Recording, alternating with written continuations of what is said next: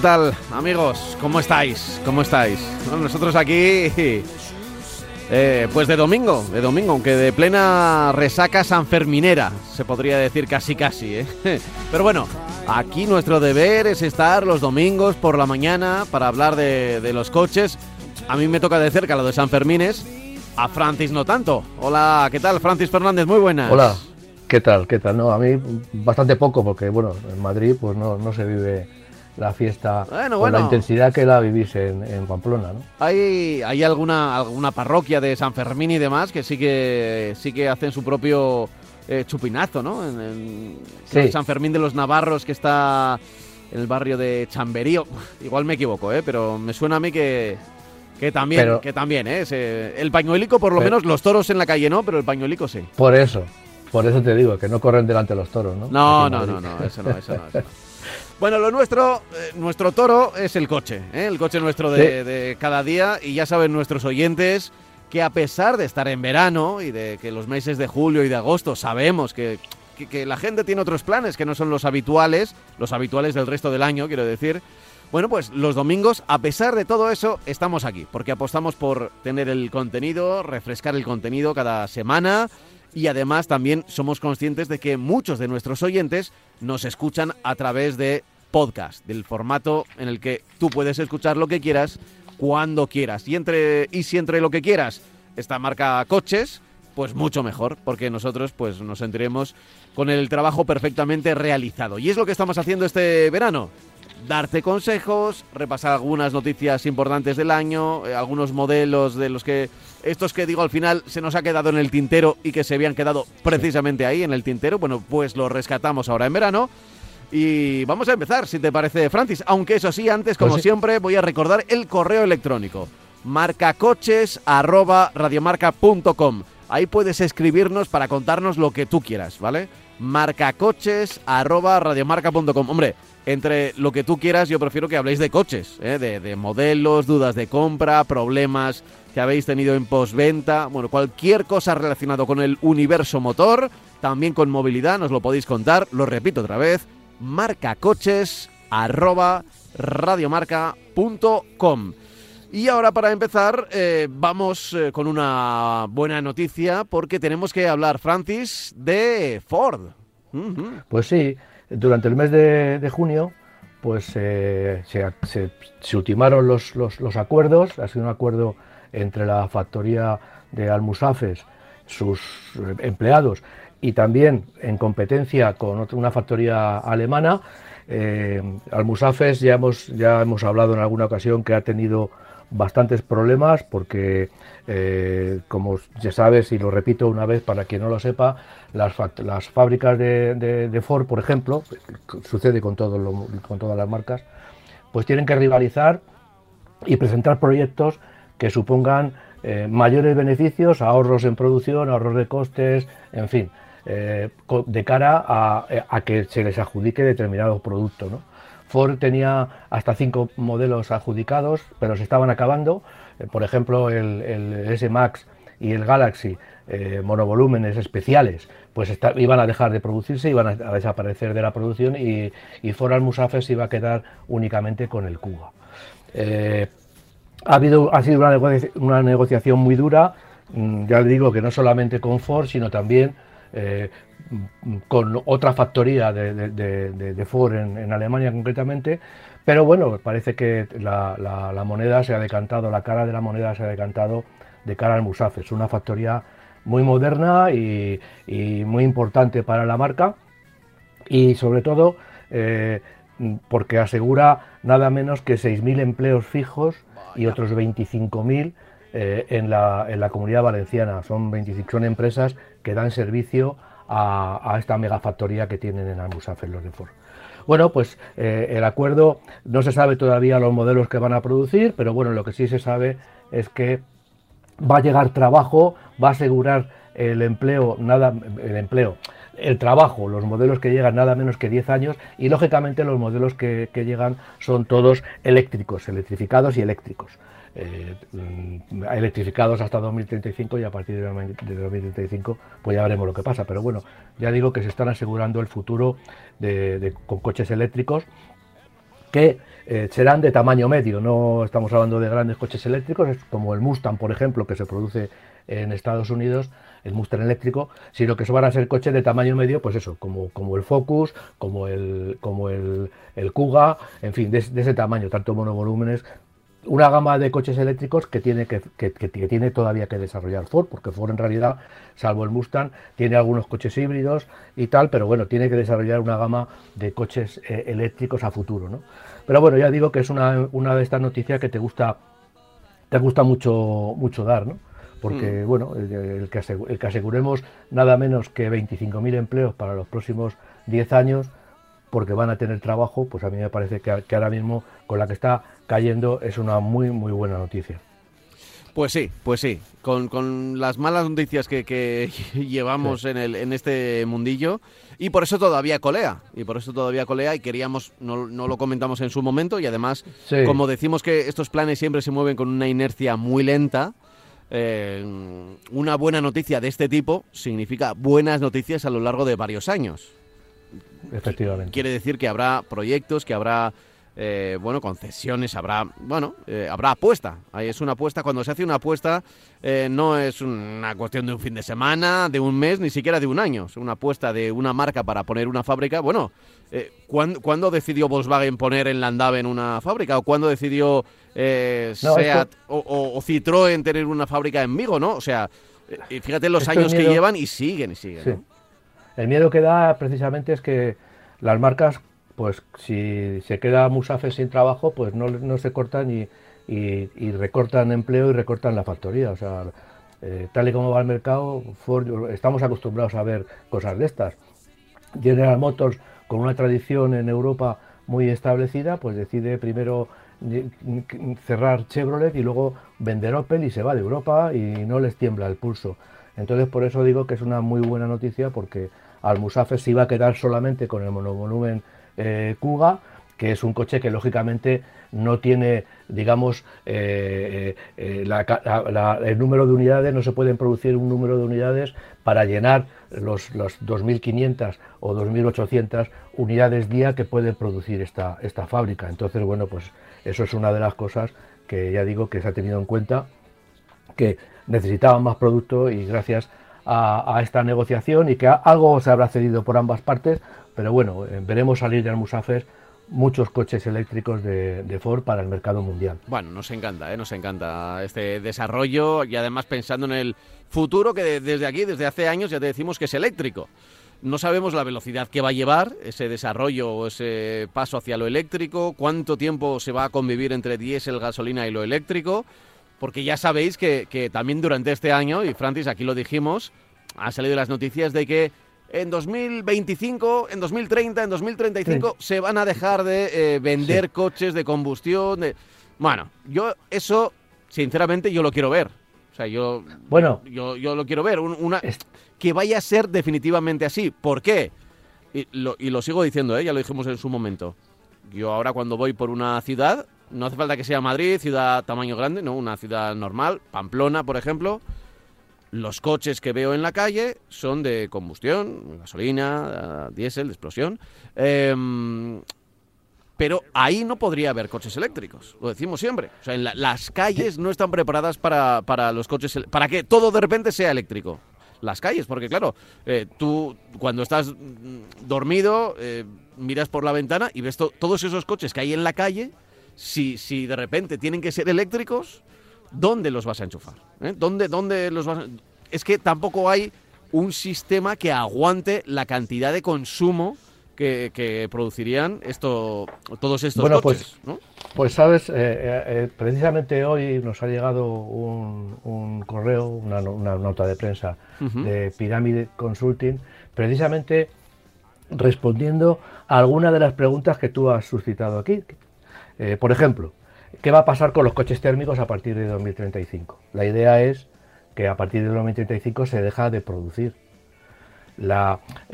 Una, de las ideas que subyace en este 2035, por eso se ha puesto la fecha, es que en 2050 se, se quiere conseguir la, el, emisiones de CO2 cero. Para eso, evidentemente, todo el mercado tiene que ser eh, eléctrico puro o de hidrógeno. ¿Qué es lo que sucede?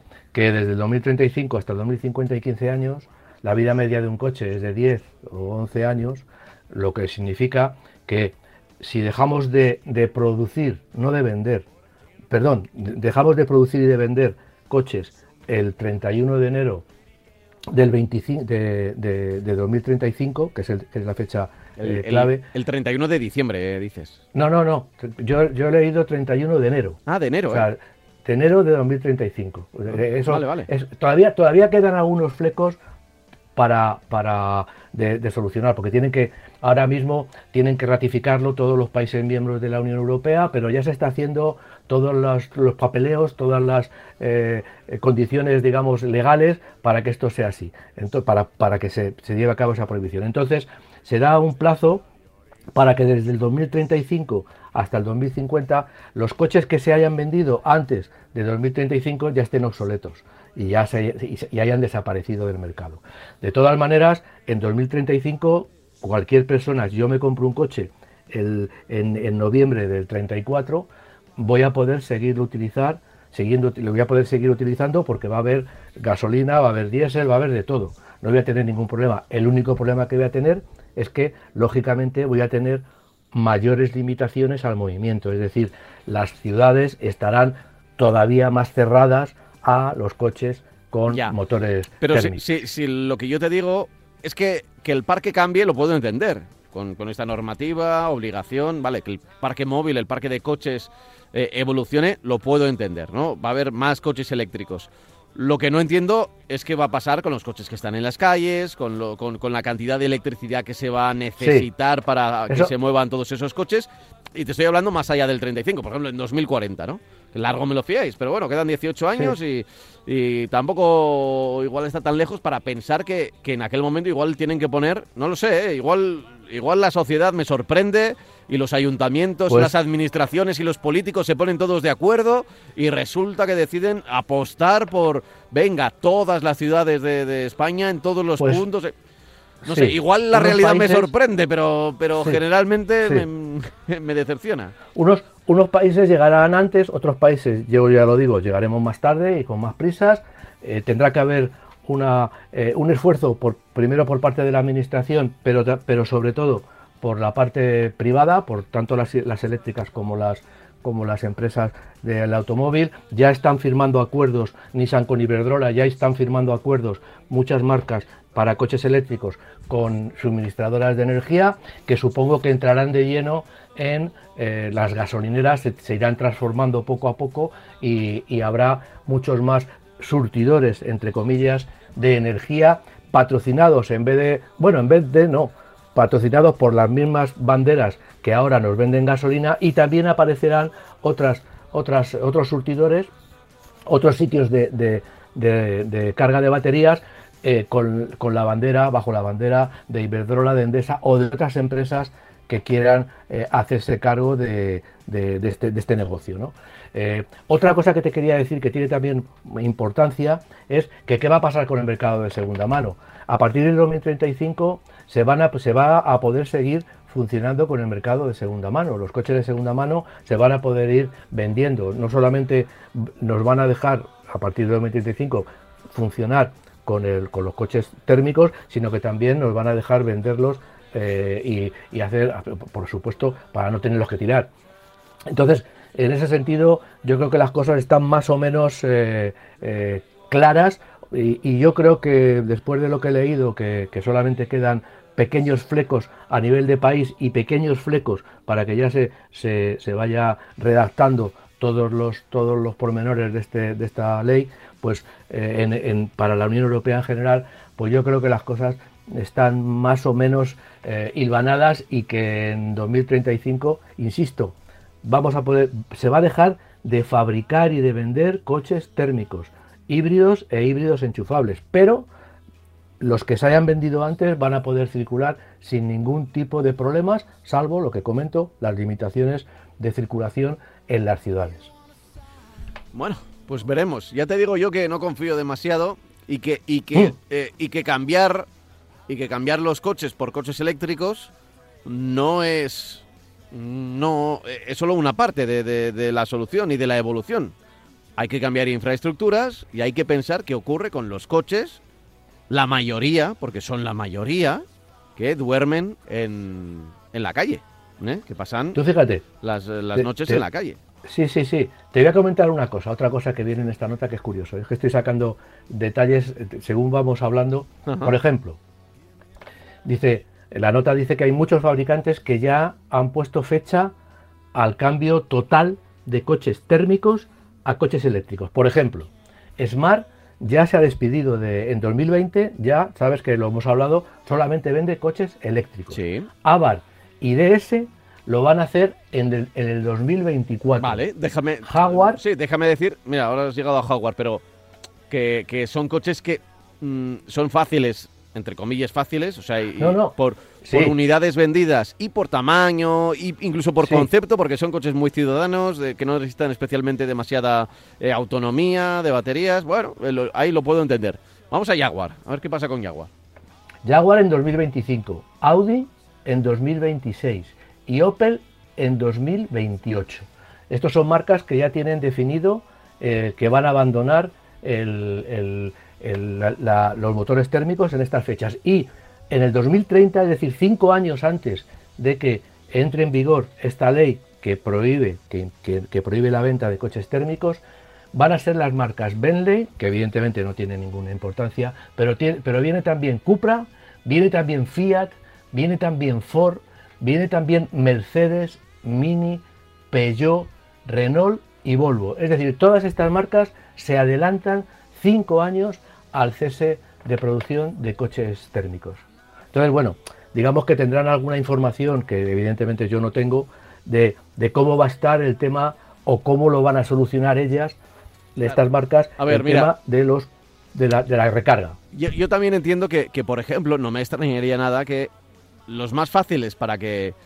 eh, no, no quiero parecer elitista, pero lo más fácil para, para que empiecen a ser totalmente eléctricos son coches premium, porque el que se puede permitir un coche premium es presumible que, que tenga un garaje, ya sea comunitario Sí, o- sí, cierto, cierto.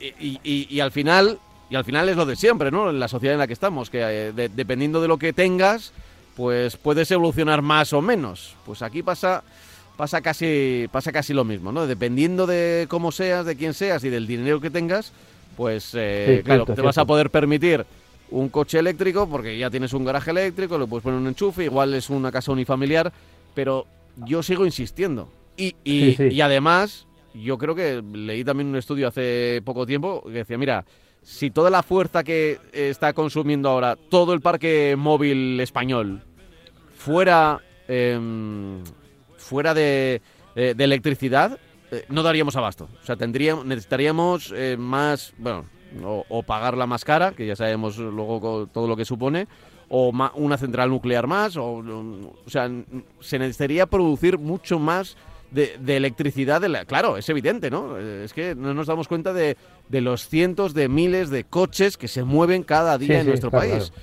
Y que, y que Claro. si eso se va a mover con electricidad, no puede ser de un día para otro. Entonces, bueno, eh, como también es verdad que esto va a ir poco a poco, entre comillas, Sí. poco a poco, pero sin pausa, pues veremos cómo va reaccionando el tema de, de los enchufes, eh, los diferentes temas que, que, que necesita el coche eléctrico para que realmente llegue. Y nosotros creemos en el coche eléctrico. ¿eh?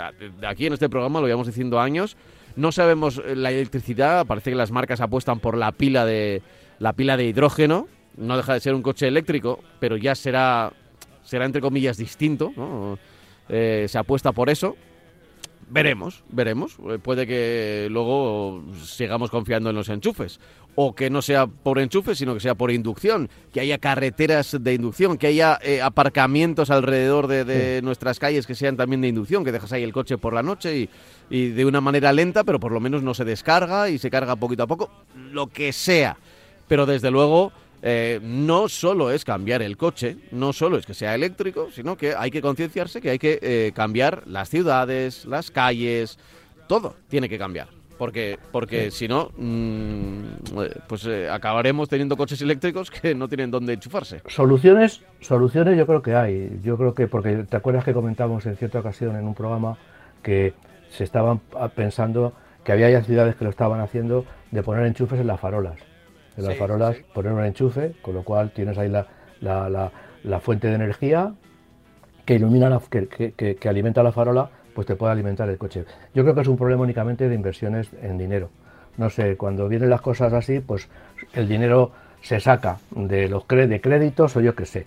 Pero yo creo que es un problema, ahora mismo es un problema únicamente de, de dinero. Ahora mismo no es rentable poner un poste en una calle, a lo mejor en ese momento quizá por lo que tú has dicho también antes, que, te suban el precio de la energía y diga, bueno, pues entonces si, es rentable, si me cuesta, si ahora me cuesta un euro y medio o dos euros cargar, eh, cargar mi coche en un enchufe normal, ocho horas, pues a lo mejor eh, cuando llegue el momento de poner los, los, postes, pues me van a cobrar 8, 9 o 10 euros, con lo cual al final pues, pues sí será rentable el tener postes de recarga y la recarga a lo mejor es mucho más rápida.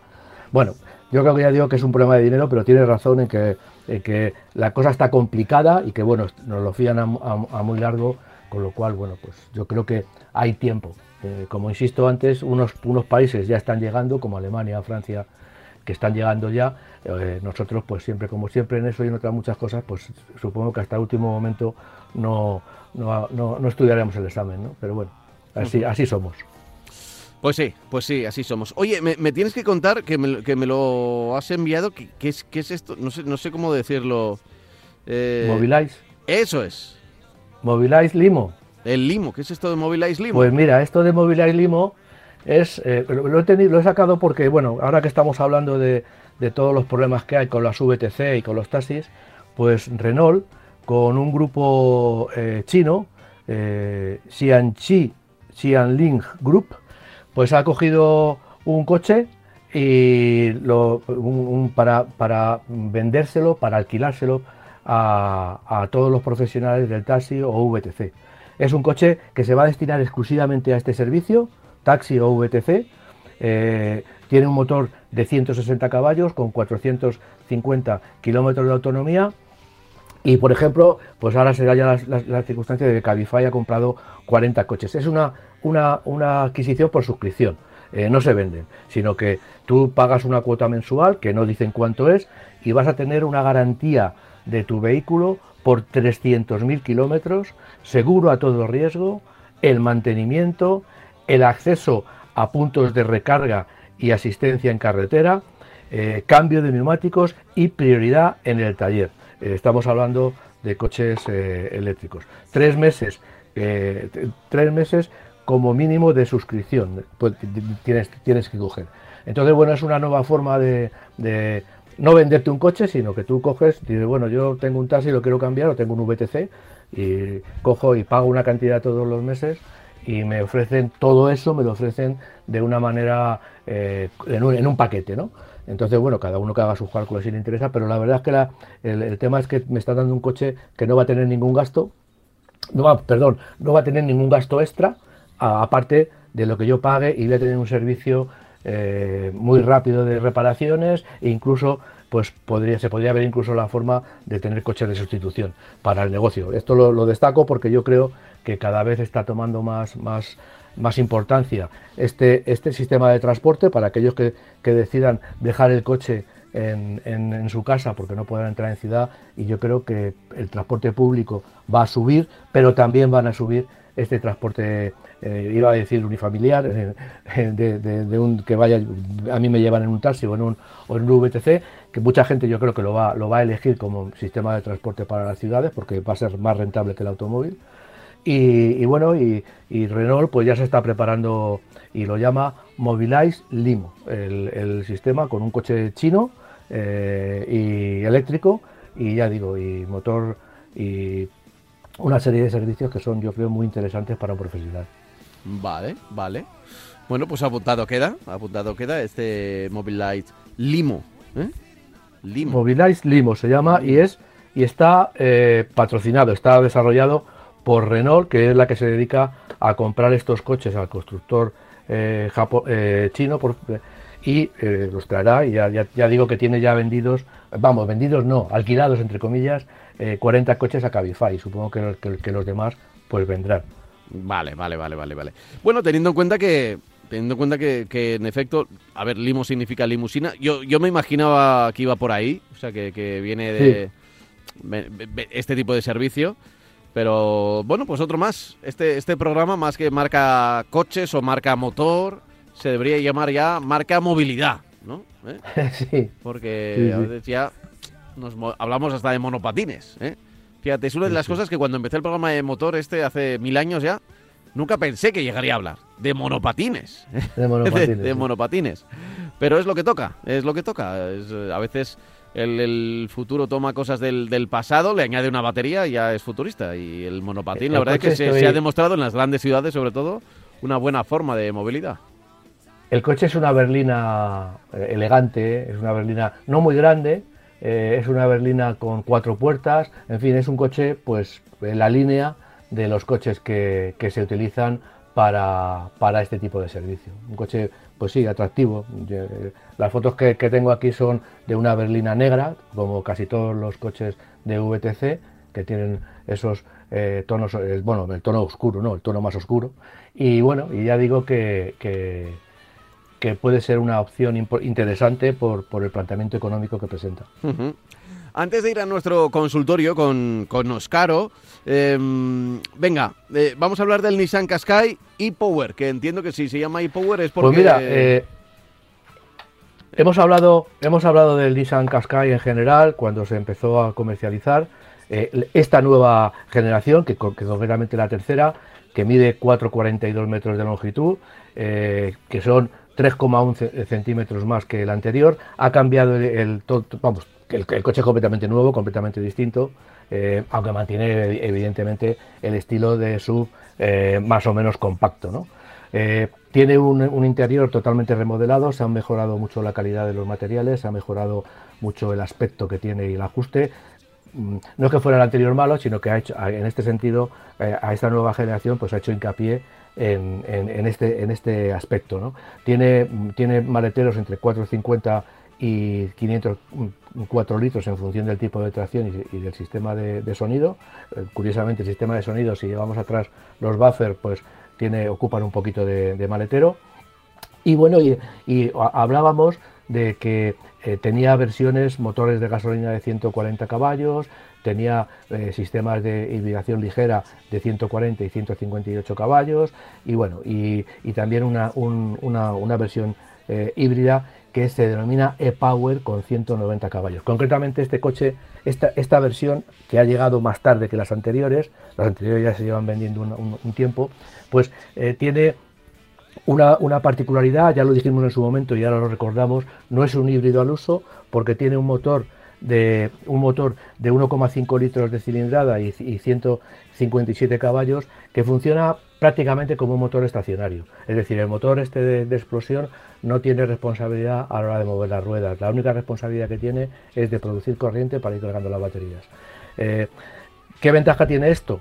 Bueno, pues la ventaja que tiene ya no es, no es, nueva la idea, pero la ventaja que tiene es que tú tienes el motor trabajando en un régimen que es el perfecto para que consiga el mejor rendimiento, es decir, consiga la, mayor potencia con el menor consumo eh, posible. Eh, este motor funciona cuando se le solicita y va cargando y va cargando las, que, es, casi siempre y va cargando las, baterías que a su vez son las que ah, eh, proporcionan la, energía al motor eléctrico ¿no? La tracción es únicamente delantera, eh, porque el motor eléctrico actúa sobre eso, y entonces el, sistema, ya digo, que lo que busca generalmente los motores eh, térmicos, pues eh, nosotros funcionamos con ellos, vamos cambiando de marchas, subimos a 4.000 vueltas, bajamos a 2.000. Esas fluctuaciones, en este caso, las fluctuaciones estas se eliminan. El motor arranca y se mantiene en, el régimen de par máximo, que es el régimen más eficiente de funcionamiento, con lo cual se asegura que es un híbrido que consigue los eh, mejores consumos, ¿no? porque evidentemente el consumo, más el consumo más importante, el que nos va a, rascar el bolsillo, es el del motor eh, térmico, que es el que le tenemos que echar la gasolina en el surtidor. Eh, tiene una serie de sistemas también. Este, este, coche se vende con los equipamientos N-Conecta y Tecna y Tecna Plus, que son los, los más altos y que incluyen de serie el sistema ProPilot, que es un sistema que con un programador tiene un programador de velocidad activo, que aparte de llevarnos a una misma velocidad, pues tiene, en general gobierna todo lo que es el, movimiento del coche en atascos, eh, para que no nos hagamos de carril, frenada automática, en fin, toda una serie de sistemas que eh, se están implantando ahora mismo ya en todos los coches, unos de manera obligatoria y otros de serie opción dependiendo del precio final o del acabado del coche. Este coche tiene, eh, mientras que el Qashqai está a la venta desde 25.650 euros, para, con, el motor de gasolina de 140 caballos. Este eh, e-Power eh, arranca en los 39.850 para el acabado N-Conecta, 42.450 para el Tecna y 45.200 para el Tecna Plus. Es un coche interesante eh, porque ya digo, ha habido otros coches de, Opel y de General, de General Motors, y de Chevrolet, que han tenido este sistema, este sistema de, del motor eh, que no térmico, que lo único que hace es generar, eh, girar y, generar corriente eléctrica, no movimiento a la rueda, no replicar para la rueda. Y bueno, no en estos coches de General Motors pues no funcionaron demasiado bien. Eh, comercialmente hablando, eran coches caros y no han, no han funcionado comercialmente bien. ahora no sé si este pues funcionará bien. El coche es caro, pero bueno, aseguran asegurar unos consumos bastante, bastante bajos y bueno, y que ya digo que el coche, bueno, tecnológicamente Nissan eh, ya ha estudiado mucho, tiene muy, de la mano la electrificación, con lo cual yo entiendo que en este sentido no se van a equivocar y ya habrán hecho las pruebas suficientes para que el coche resulte rentable esa inversión, porque el coche consuma poco y tenga un buen funcionamiento. Eh, desde luego, Qashqai llegó a nuestras vidas como un coche. A ver qué trae, a ver qué trae Nissan aquí, a ver qué trae, a ver qué es esto. Uy, qué cosa más rara, que bueno, parece que igual en la alta gama esto puede funcionar, pero no sé si en esta gama media eh, funcionará. Y bueno, cómo lo acogió el mercado, cómo lo acogió el público. Fue espectacular, fue espectacular. Eh, así que vamos, no podemos nada más que decir que cualquier cosa que haga Nissan con Qashqai será será bienvenida. Ya, lo que, porque, lo que sucede es que en este caso, en este caso, pues el coche ha subido bastante de precio en relación a, a, los primeros, a la primera y a la segunda generación. La primera generación tenía un precio muy competitivo, estéticamente era bastante feo, pero fue aceptado sin ambajes. La gente quería sub y Nissan se lo ofrecía por un precio bastante muy competitivo, diría yo. La segunda generación ya se ha mantenido, la verdad es que se ha mantenido en el mercado con bastante dignidad desde el punto de vista comercial, eh, pero ya subía un poquito el precio. Evidentemente el estilo fue completamente distinto, era un coche muy atractivo. Este ahora, esta tercera generación, pues es un coche muy atractivo. Han subido, ya digo, la calidad visual, todo lo que se refiere a tapicerías, interiores, plásticos, y lógicamente eso pues ha elevado el precio. Lo que pasa que al elevar el precio de un coche y al elevar la categoría, pues puede ser que ya no deje de ser un, el filón que era antes de ventas, porque además también hay que tener en cuenta que a Nissan Qashqai le ha salido competencia por todos los lados. Entonces, claro, pues lógicamente luchar contra la competencia es difícil. Cuando estás solo, pues y eres competitivo en precio, pues lo tienes más fácil. a ver, fíjate, yo creo, creo que alguna día lo hemos hablado de esto. Em, que eh, a otros niveles ese, ese sub funcionó muy bien, a otros niveles digo, eh, primero con el Cayenne de Porsche, ¿no? Eh, a ver, mucho más, yo creo que mucho más grande de tamaño, pero, pero la idea estaba ahí, la idea estaba ahí. Y luego también a otro nivel, otro escalón por encima, y que también funcionó muy bien, pero más premium, el Levoque, que era, que era más tamaño Qashqai, pero con unas líneas muy características de, de, de Robert. Y bueno, pues eh, a partir de ahí es verdad, tienes razón. Claro, lo que decíamos antes de las inercias, cuando de repente Qashqai llega en el mercado y, arrasa, eh, las marcas quieren sacar cuanto antes un coche parecido. Pero claro, un coche parecido eh, no lo puedes sacar de, un día para otro. Y a veces un año, dos años en el desarrollo y en, y en sacar un coche. Ahora sí, ya ha pasado muchos años. Y prácticamente en, todas las marcas tienen su, entre comillas, su Qashqai, ¿no? Su, su sub de tamaño medio. El, el Cayenne, he dicho, el Cayenne lo he dicho más por el éxito que por el tamaño, porque sí que era un tamaño bastante más grande. Pero, pero dentro del tamaño mega premium, eh, el, Porsche, yo recuerdo que aquel en, eh, se, veía. Yo creo que era sobre todo renting. El, Cayenne lo que ha tenido ha sido que ha dirigido a Porsche a muchos eh, compradores que no iban a tener ningún Porsche. Porque un coche de dos plazas, como el 911 o tal, pues eh, no se lo iban a haber comprado nunca. En cambio, el, el Cayenne y fue una idea arriesgada porque, lógicamente, captar a gente con mucho dinero para comprar tu coche es más difícil que captar a, gente de clase media para comprar un, un Qashqai, pero lógicamente fue un éxito en el sentido de que de que no se lo creían ni en Porsche nunca sabes. vendían no no nunca sabes porque a ver yo creo que ahí en Estados Unidos por ejemplo, sí que podría tener un nicho, ya que allí gustan los coches muy grandes, ¿no? Y, para la gente que tiene mucho dinero podría decir, oye, pues mira, pues tengo... Eh, yo tengo familia o tengo que mm, moverme en el día a día y un Porsche es un poco incómodo. Un Porsche, un deportivo, un 911, por ejemplo, ¿no? por, la, altura, por... Yo quiero algo que sea Porsche, pero que, sea útil también, ¿no? Entonces, pero eso en el mercado americano se podría entender. Pero es que rompió todo el mercado. Rompió todo el mercado. ya, ya decimos.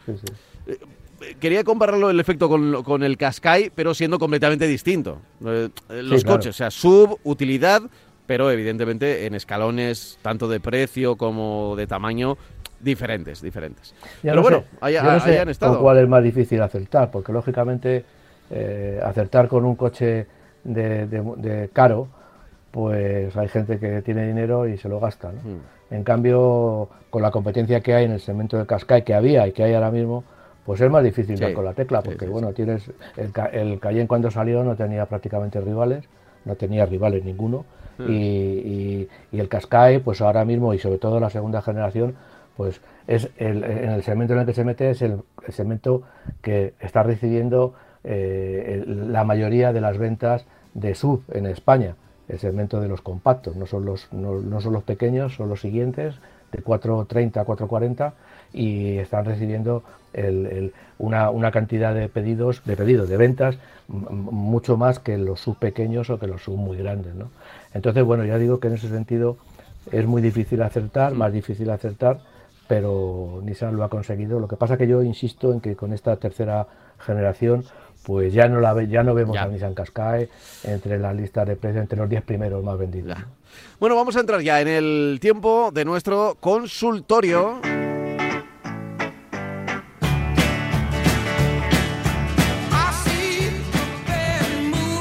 Y ya sabes que durante este mes, durante esta semana también estamos en este consultorio con Oscaro. Si necesitas una pieza para tu coche, Oscaro te propone la mayor gama de piezas nuevas y originales con uno de los catálogos más grandes del continente. Oscaro es la referencia para tu coche y esta semana eh, cuentas con 5 euros de descuento desde 50 euros de compra, es decir, eso sería pues, un, 10%, si justo la, venta es eh, de 50 euros.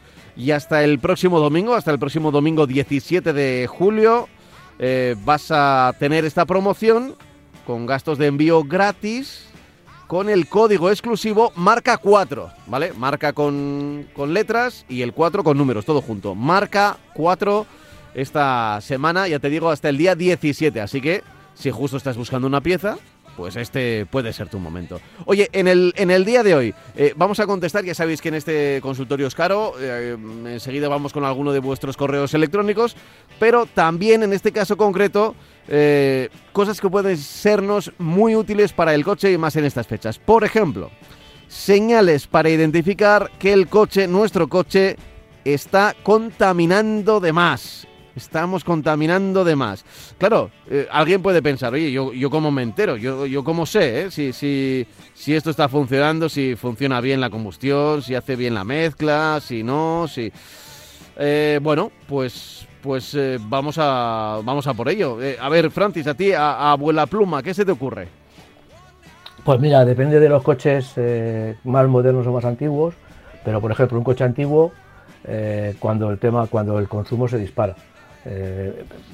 eso, digamos, como, como medida prioritaria. Luego, evidentemente, vemos todos por las carreteras esos coches diésel que están soltando un humo negro, evidentemente esos coches tienen un problema de inyectores y tienen, y tienen de, bomba de, inyección y de inyectores y evidentemente están contaminando mucho más. Pero es que además, eh, aunque no, el conductor no vea, que lo tiene que ver, no vea el humo negro que sale por el escape, lo que está viendo es que el coche tiene un aumento enorme en el consumo. En los coches modernos, en los coches modernos, todos los coches llevan sistemas de, de control de, esta situación. Todos llevan o catalizadores o llevamos eh, complejos sistemas de AdBlue. En todo momento el coche nos, está, nos va a decir mediante una indicación luminosa que estamos eh, contaminando más de la cuenta, que el coche no está a punto y que está contaminando. Entonces en ese momento lo deberíamos llevar inmediatamente al taller. Eh, tanto los que echan mucho humo como los que como los que eh, se entiende la lucecita, ¿no? En el caso de... Principalmente, eh, y, eso hay que tenerlo claro, si, si se está haciendo una mala mezcla o una combustión extraña, eh, va a haber un testigo que te lo diga. porque claro, nadie, nadie tiene un sensor en la nariz para decir, aquí yo creo... a, no ser que sea muy evidente, ¿no? En los coches modernos se enciende la luz de que estamos contaminando. hay unos, unos iconos especiales que nos dicen el problema que tenemos, que es de contaminación, que, los sistemas de depuración de gases de escape no están funcionando como debieran. Y entonces deberíamos ir al, eh, deberíamos ir al taller. En el caso de que sea un coche con AdBlue, puede también indicarnos que nos estamos quedando sin AdBlue, se enciende y lo que tenemos que hacer es eh, repostar el AdBlue, que es una, una operación que periódicamente debemos hacer. Pero vamos, si queremos saber lo, lo principal es que hay, hay un, aumento eh, muchas veces enorme del consumo de, combustible porque lo que está haciendo es que la mezcla es mucho más rica en combustible que en aire, suele pasar por lo que los inyectores están mal, mal, están mal calibrados, dejan pasar más combustible del necesario y entonces pues tenemos ese humo negro que sale por el escape y además ese aumento del consumo. Claro, si, si luego además queremos contaminar menos, pues, eh, a ver, por ejemplo, mm, eh, te lo voy a preguntar a ti, Francis, porque nos han llegado varios correos últimamente, bueno, históricamente varios correos que preguntan, oye, eso de eh, encender el motor en frío y dejarlo un minuto, un minuto que esté antes de moverlo, eso, eso que nos ha llegado. Vamos a ver. Esto se hacía, se, tiene que seguir haciendo, los motores modernos funcionan. No, no. A ver. antes, se antes se hacía por, por, por un motivo se hacía por un motivo que era calentar el aceite, calentar el motor, para que luego cuando arrancábamos no sufriera mucho porque el aceite ya estaba, ya había llegado a todas las partes del motor si lo teníamos arrancado. Eh, no hace falta tener el motor arrancado. Eh, es cierto que todos los sistemas anticontaminación de los coches modernos tienen que alcanzar una temperatura de régimen. Es decir, en frío el coche contamina mucho más que en caliente. Pero lo que debemos hacer para calentar el coche más rápidamente es enseguida arrancar el motor y, arrancar el coche, empezar la marcha. Porque de esta manera, con cuidado, no, no, acelerando en vacío ni acelerando a lo bestia, sino que conduciendo con cuidado, con, manejando la caja de cambios con suavidad y acelerando con suavidad para que el motor vaya subiendo poquito a poquito de régimen. Lo que tenemos, eso es mejor arrancar el coche porque el coche va a alcanzar la temperatura idónea de funcionamiento tanto del motor como de todos los sistemas anticontaminación mucho antes que si lo dejamos arrancado. Aparte que si está arrancado estamos contaminando en un sitio, eh, estamos eh, eh, concentrando toda la contaminación en un sitio. ¿no? El coche no se debe tener arrancado al ralentí. Hay países como Alemania que están prohibido. Tú no puedes tener un coche arrancado al ralentí y lo que hay que hacer, ya digo, lo arrancas y, y sales andando con cuidado, conduciendo suavemente durante los primeros kilómetros hasta, que vemos que la aguja ya nos marca la temperatura de régimen y ya digo, y es mejor eso porque todo va a alcanzar la temperatura antes, tanto el motor, el aceite como los sistemas anticontaminación van a empezar a funcionar con, eh, perfectamente mucho antes que si lo dejamos al, al relente. Pues sí, y, algo más. Por ejemplo, eh, mira, lo hemos dicho muchas veces. Eh, en ciudad, mm, muchos semáforos. Nada de, frenadas y acelerones bruscos. Porque no, claro. no, no sirven para nada. Eh, dentro de 100 metros o 200 metros va a haber otro semáforo. ¿qué, sentido tiene? Acelerar saliendo, casi quemando rueda, para luego tener que frenar además bruscamente en el siguiente semáforo. Con eso estamos gastando frenos porque tenemos que frenar demasiado eh, bruscamente para parar en el siguiente semáforo, estamos contaminando mucho más. ¿Por qué? Porque estamos gastando más combustible. Entonces, al gastar más combustible, estamos emitiendo más, más CO2 por el, por el escape. Hay que arrancar suavemente, arrancar en, arrancas en primera, enseguida metes la segunda. Eh, estoy hablando de un, de un cambio manual, evidentemente, y vamos acelerando y cuando vemos que el semáforo de, delante se pone rojo, lo que hay que hacer es levantar el pie del acelerador y si llegamos por inercia sin sacar la marcha, sin sacar la marcha ni pisar el embrague, si llegamos por inercia, bien, y si no, pues volvemos a acelerar un poquito para llegar al semáforo y ya está. Eh, vamos, a, vamos a llegar al mismo tiempo que el que quema rueda, pero vamos a hacerlo gastando mucho menos frenos, gastando mucho menos combustible y contaminando mucho menos. Eso es, eso es. Así que bueno, hasta aquí las recomendaciones con Oscaro de, cómo darnos cuenta de que estamos contaminando, a veces no porque salga más humo del coche, sino porque estamos conduciendo mal. Y vamos, por ejemplo, el coche súper revolucionado en tercera y tardamos mucho en cambiar a cuarta o cambiar a quinta, ¿no? Bueno, pues eh, hay que... las cosas lógicas que vamos diciendo poco a poco por aquí. Sí, sí. ¿eh? Hay, hay un dato que la gente no, no, que no, que no tiene en cuenta, y más que la potencia del motor, lo que tenemos que saber es eh, el régimen al que el coche, el motor, consigue el par máximo. Es una cifra un poco rara, que no la tenemos para nada en cuenta, pero si llevamos el coche eh, eh, alrededor del régimen de par máximo, el coche va a tener la mayor, vamos a conseguir que el coche tenga el mejor rendimiento, nos va a proporcionar buenos niveles de potencia y nos va a proporcionar unos, nos vamos a acercar muchísimo digo que nos vamos a acercar porque seguramente no lo vamos a conseguir, a los eh, consumos mínimos que da el fabricante. Entonces ya digo, es eh, eh, el par máximo lo vemos en, el motor que tenemos, en las características técnicas de nuestro coche, nos pondrá 3.000, 3.500, 2.200 si es un motor diésel. Si nos movemos en ese entorno de revoluciones, un poquito por abajo o un poquito por arriba, estamos en, la situación ideal para conseguir los mejores consumos con un buen rendimiento. Mm, vale. De potencia, digo. Vale, perfecto. Eh, a ver, eh, ya que estamos en el, en el momento consultorio y estamos ya, bueno, estamos entrando en la recta final, ya tenemos poco tiempo, pero a ver si encuentro por aquí. Mira, eh, tengo por aquí, mira. Buenos días, tengo una furgoneta de reparto. Esta me da a mí que no la vamos a saber contestar. Eh, tengo una furgoneta de reparto con etiqueta B. Me gustaría saber si en 2023 podría repartir con ella en la zona Madrid 360. Gracias. Pues es que a mí la normativa local de Madrid, sobre todo en, estos casos específicos de 2023. coches de reparto, sí, 2023, pero, pero es, un es una furgoneta de reparto. Sí, pero yo creo que no va a dar igual. Yo creo que es, yo creo que es hasta 2025, no me quiero equivocar. Yo creo que hasta 2024, hasta 2025 me parece que se va a poder circular con etiqueta. Eh, eh, eh, a partir de ese año es cuando va a desaparecer, cuando no vamos a poder circular con la etiqueta B. Hasta ahora ya no pueden circular los coches sin etiqueta, pero, pero los coches con etiqueta con etiqueta B, C, Eco y cero, sí pero me parece que es el 25 cuando ya no van a poder circular coches con la etiqueta eh, B, que es la primera, la que primero va a desaparecer. Vale, aunque sea un coche de reparto, porque no, tiene que yo creo que los coches de reparto tienen- furgoneta.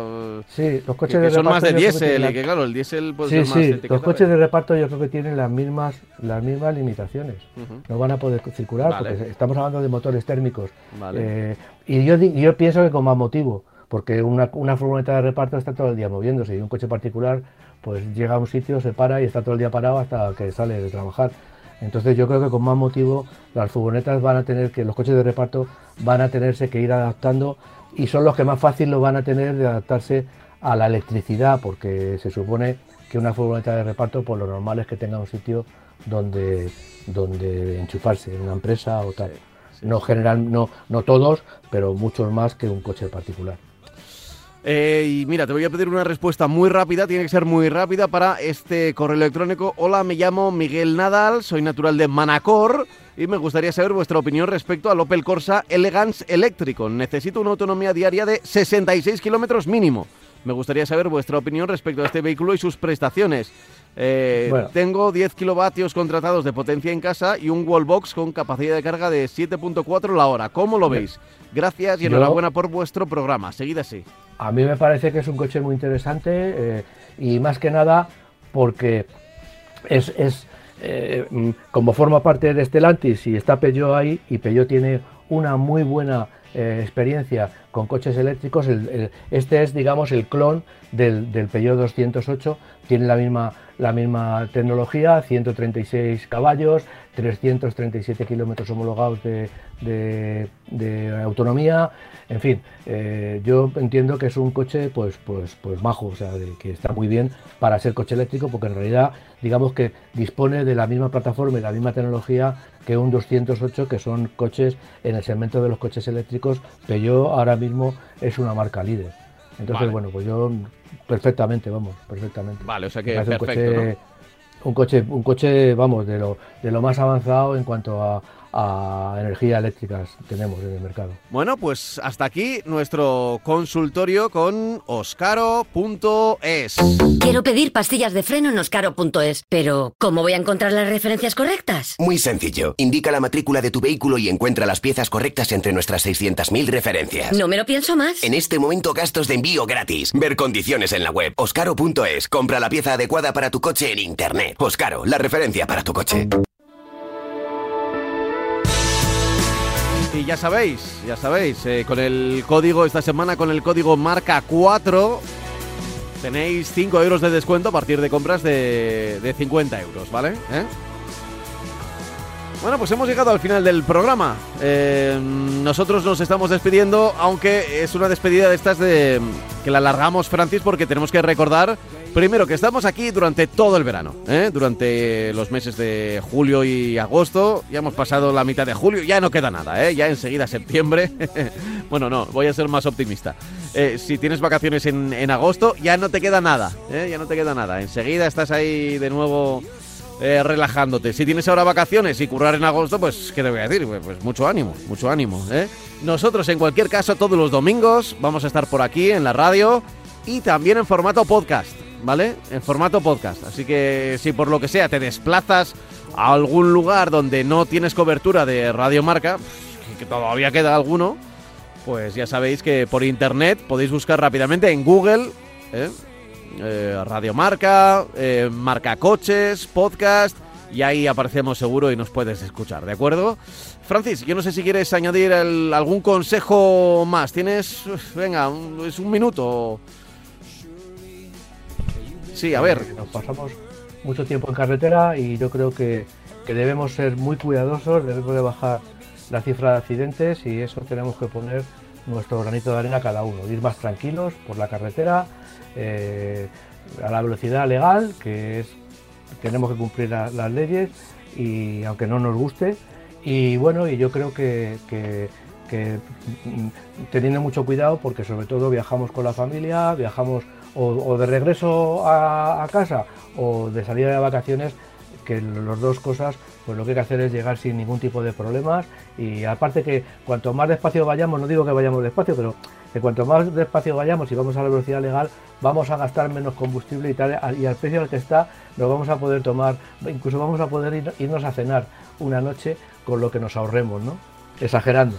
Ya, es verdad, es verdad, pero oye, mira, si, si pones el objetivo y, sobre todo lo, lo ejemplificas, pues yo creo que la gente se va a dar más cuenta de, de la realidad. En fin, que disfrutéis y que la precaución, como siempre, es el mejor seguro del automóvil. Nosotros volveremos el próximo domingo, aquí con más información, con más comentarios y, y también con vuestras opiniones en el correo electrónico marcacoches@radiomarca.com. Francis, hasta la semana que viene. Hasta la semana que viene, Pablo. Chao, chao. Y acabo yo los Sanfermines por ti, ¿eh?